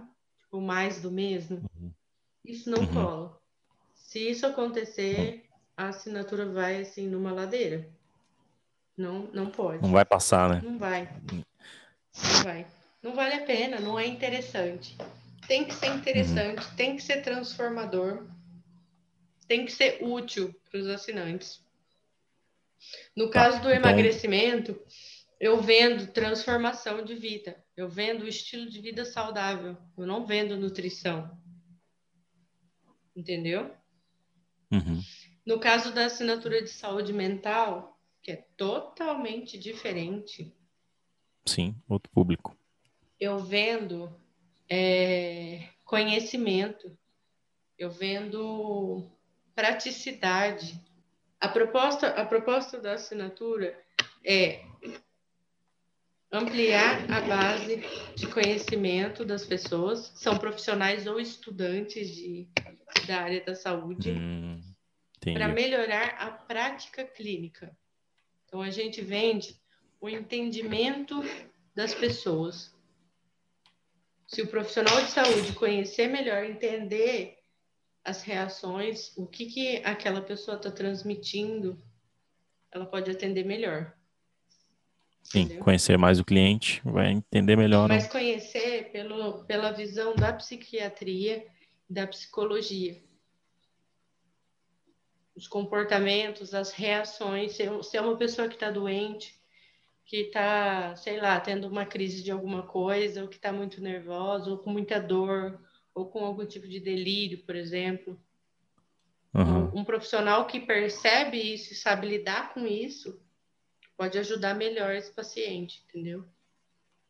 Isso é uma melhora constante, né? Porque não, não é algo, não é uma ciência exata, né? Que você vai ensinar Isso. a calcular alguma coisa, por Exatamente. exemplo. Então ele, é, ele tem um perfil de produto de recorrência mesmo, porque quanto uhum. mais você tiver contato com esse conteúdo, mais atualizando você vai, mais atualizado você vai estar, melhor você vai atender.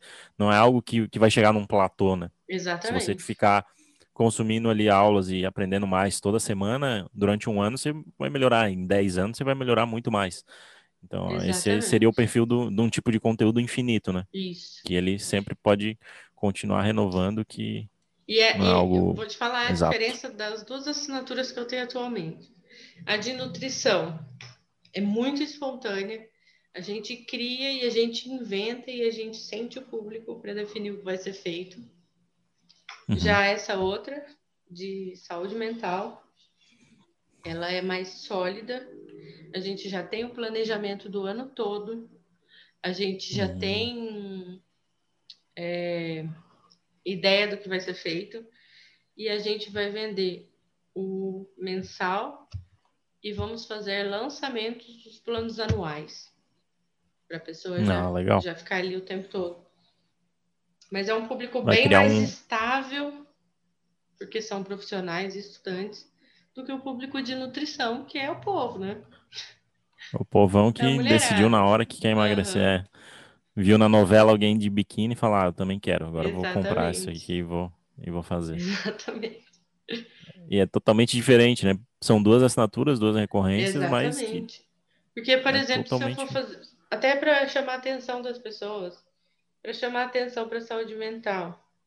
Se você quer melhorar a sua prática clínica e entender o comportamento dos seus pacientes, assina aqui. Muito mais. Agora do, do centrado. público de nutrição, antes do verão. Que atire o primeiro biquíni que já está pronto para o verão. Entendeu? É totalmente diferente. É, é outra, totalmente diferente, cara. É totalmente diferente. E aí precisa fazer mágica na cópia. Uma cópia você vai escrever para uma um estudante é de psiquiatria e outro para o povão da Globo do BBB. Você vai pegar a hashtag BBB e vai postar na. Robson, o segredo de todos os produtos para você vender. Eu acho que você vai concordar comigo. Eu acho que você vai concordar comigo que você é um cara que estuda, você se dedica. O segredo é você entender o público para quem você quer vender. Exatamente. Se você entende esse e... público, você conhece as necessidades e as dores, você tem como motivar esse, essas pessoas, você tem como antecipar é, a sua venda, você tem como aquecer, meu, você tem como mexer os pauzinhos ali, deixar tudo pronto para na hora que você oferecer o produto, a pessoa ficar com a sensação de que aquilo é irresistível. É, isso até na concepção do produto, como você falou nos projetos que você faz, para você cons é, construir um produto, você precisa entender plenamente para quem que você vai vender, né? O que que essa, essa audiência precisa, sente, dores, o que que ela consome, Sim. como que ela pensa nisso, né? Porque Exatamente. eu vejo é, de, de quem está iniciando, até um erro meu quando eu comecei, que eu cometi, é que a gente vê o expert, o expert tem uma, uma área que ele é bom naquilo ali, a gente molda um produto com base no expert. Uhum. Ah, ele é bom nisso, vamos fazer um produto falando sobre isso aqui. Ele é bom em cortar cabelo e fazer degradê. Ah, vamos montar um curso ensinando a degradê. Só que aí você vira um Senac da vida, um Senai que fica ensinando então, coisas e às técnicas. Vezes o público desse expert não tá ali por causa do degradê também. Não tá ali, pra... exatamente, não tá ali. Às vezes o cara tá ali para aprender a montar a própria barbearia, para fazer o montar o próprio negócio. O sonho exatamente. dele é é, é você tem que entender o, que que o sonho para conceber o produto. Até vou contar uma coisa que eu faço. Por exemplo, vou citar um colega nosso aqui. Vou lançar um, um especialista com o Thiago. Uhum. A gente vai lançar um, um personal trainer e é o produto do Kettlebell. Sim, famoso produto o, Kettlebell. O famoso Kettlebell. A ideia dele ele já veio com a ideia, vamos lançar um produto assim, assado, um curso, tá, nananana. Eu falei, uhum. não, cara, não. Primeiro você tem que entender melhor o que motiva as pessoas do nicho a comprar. Uhum. Se você não tem essa audiência pronta, o que motiva, que está motivada a comprar um produto desse jeito que você está falando, você tem que ver o que, que seu público quer, tem que fazer pesquisa e tudo mais. Agora, se você quer vender um outro produto, você tem que criar essa audiência. A minha sugestão Exatamente. nesse pro projeto foi, como eu já conheço um pouco do nicho, já trabalhei com personal também, Sim. eu falei, uhum. gente, eu sei que nesse nicho as pessoas elas gostam de se sentir desafiadas. Então vamos criar um desafio primeiro. Uhum. Primeiro porque é um produto de entrada. Você pode vender ele no baixo ticket, conseguir volume. E esses primeiros clientes vão ajudar a aumentar a sua audiência também. Não é Sim, um produto financiar difícil o crescimento. de ser feito. E é um produto que, quando ele está validado, você pode rodar no perpétuo para público frio tranquilamente. Uhum. Então, já, já, já fiz uma sugestão pensando em várias frentes. Não só na, no imediato ali Exatamente. no produto, ensina. E aí agora a gente está definindo a produção do conteúdo para atrair o público que a gente quer. Uhum. E porque já entendemos qual é a nossa persona, quais são as dores dessa persona. Vamos trabalhar para isso.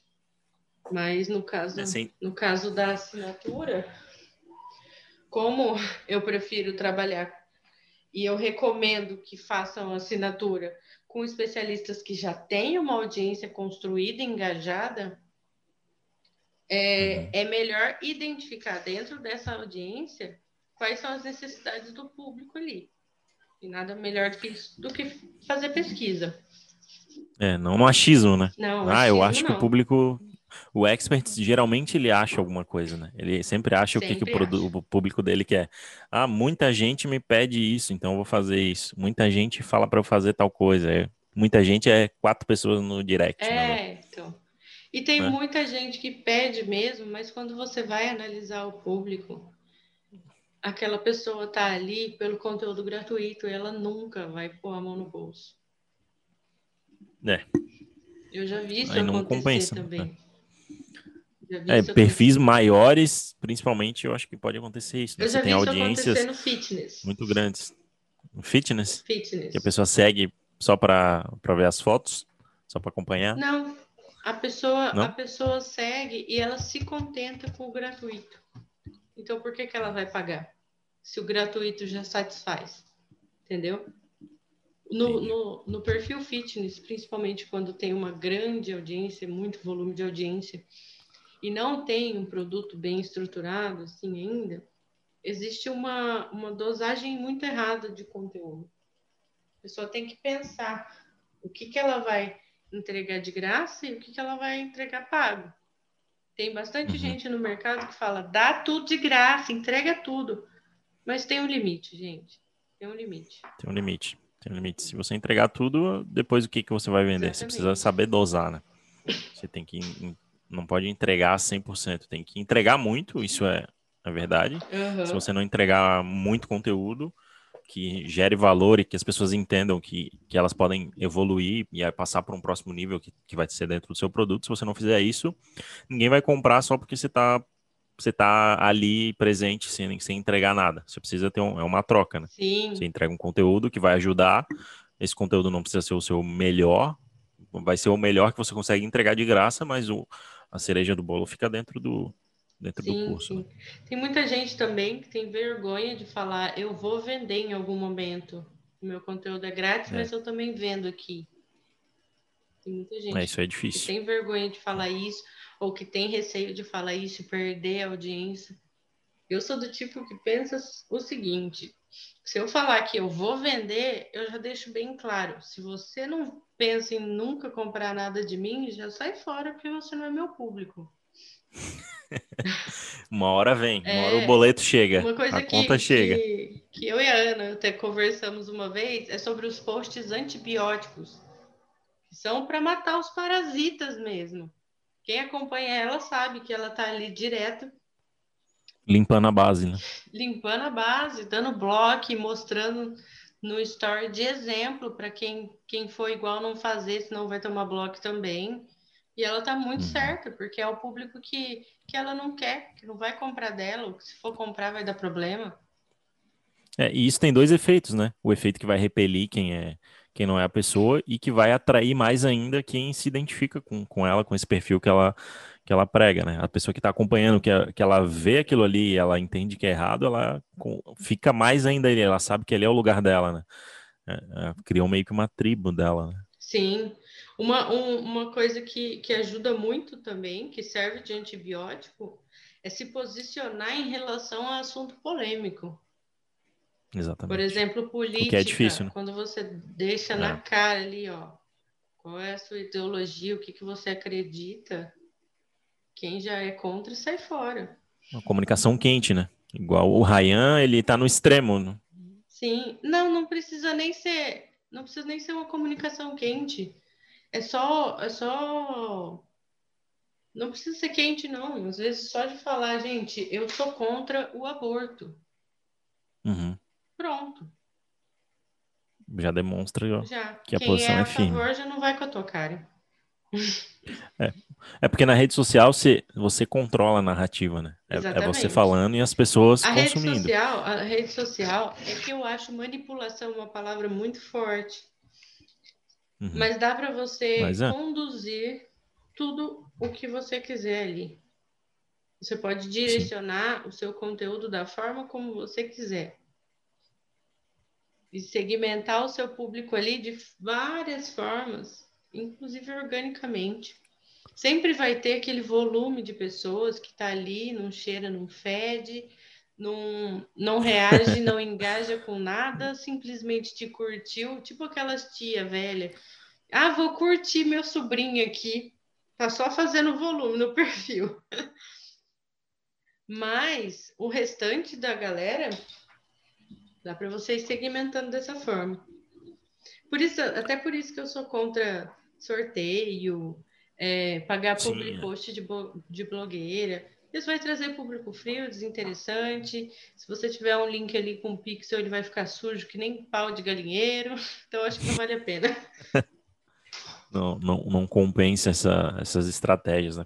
Mas, Camila, é, não, já, cara, já são uma hora e 45 de, de podcast, era para ser 30 minutos para tomar do seu tempo. Eu acho que, que o papo foi bom, dá para a gente gravar acho que mais uns cinco podcasts aqui para falar sobre assunto, eu acho que a gente tem assunto infinito aqui para conversar. Mas eu queria que você deixasse aí um o que, que você está fazendo hoje, se você está aberta a, a, novas parcerias, alguém pode né, conversar com você, deixa o seu Instagram, faz o, faz o pitch aí. Bom, meu Instagram é coprodutora profissional. Se você é uma pessoa que gosta de post no feed, senta e espera o resto da vida, porque eu só vou publicar quando eu quiser, tá? O meu objetivo não é esse ali. E o meu ouro tá nos stories, então quem quiser aproveita a caixinha de pergunta ali, que quando eu tiver interesse ou quando eu tiver tempo, eu vou responder. Geralmente eu não tenho tempo e nem interesse. Mas eu sou coprodutora, É, eu tenho a minha empresa de coprodução e eu trabalho com várias pessoas remotamente. Tenho alguns sócios em projetos e, cara, estou sempre aberta para propostas. É, eu não eu não tô com a minha agenda aberta no momento, porque ela tá muito cheia. Uhum. Tem uma galera me cobrando consultoria, mentoria, eu não tô conseguindo espaço nem para isso. Mas assim, nunca é demais um, um expert legal de trabalhar, com uma audiência legal, né? Então, se alguém tiver algum aí, quem sabe? Quem sabe? Proposta não ofende. Não a gente pode negociar, vamos é. conversar. Mas se for então... uma pessoa folgada que não segue orientação, sai de perto, hein? Que eu não vou aceitar. Se for lá, só para apanhar, né? É, tem que ser uma Porque pessoa. Não, não mede palavras. Uma das coisas que eu menos vejo nesse mercado é comprometimento e responsabilidade. O que seria o básico, né? Que seria o básico. O básico bem feito não está sendo feito. E é por isso que não existe concorrência. É por isso que não existe concorrência. Vixe, essa aí vai ser a frase do, do podcast, né? Pra salvar esse, hashtag. esse corte. É, hashtag não existe concorrência. O básico do básico não está sendo feito. O básico bem feito não está sendo feito. Por isso é não verdade. existe concorrência. Camila, muito obrigado. É, fico, fiquei feliz quando você aceitou o convite. Espero que a gente possa gravar outros podcasts mais para frente. Pra, eu sei que o seu tempo aí é caro e eu não, não conseguiria pagar, então foi grátis mesmo. E quem, quem puder seguir a Camila lá, pode seguir todo dia, tem caixinha de perguntas, mas como ela falou, nem todo dia ela responde. Você comenta lá que se ela pode dar sorte ela te responder e te, entre, te entregar uma, uma consultoria gratuita. e quem quiser me seguir no Instagram também, arroba Robson R. Henrique. Camila, muito obrigado. Eu que agradeço o convite, foi muito legal. Pode me chamar de novo sim, que a gente conversa. Se quiser fazer um batidão, pergunta e resposta, assim, acho massa também. Assunto não vai faltar. O que precisar, não vai faltar, não. Aí. Vamos nessa, então. Fechado. Valeu, um abraço. Falou.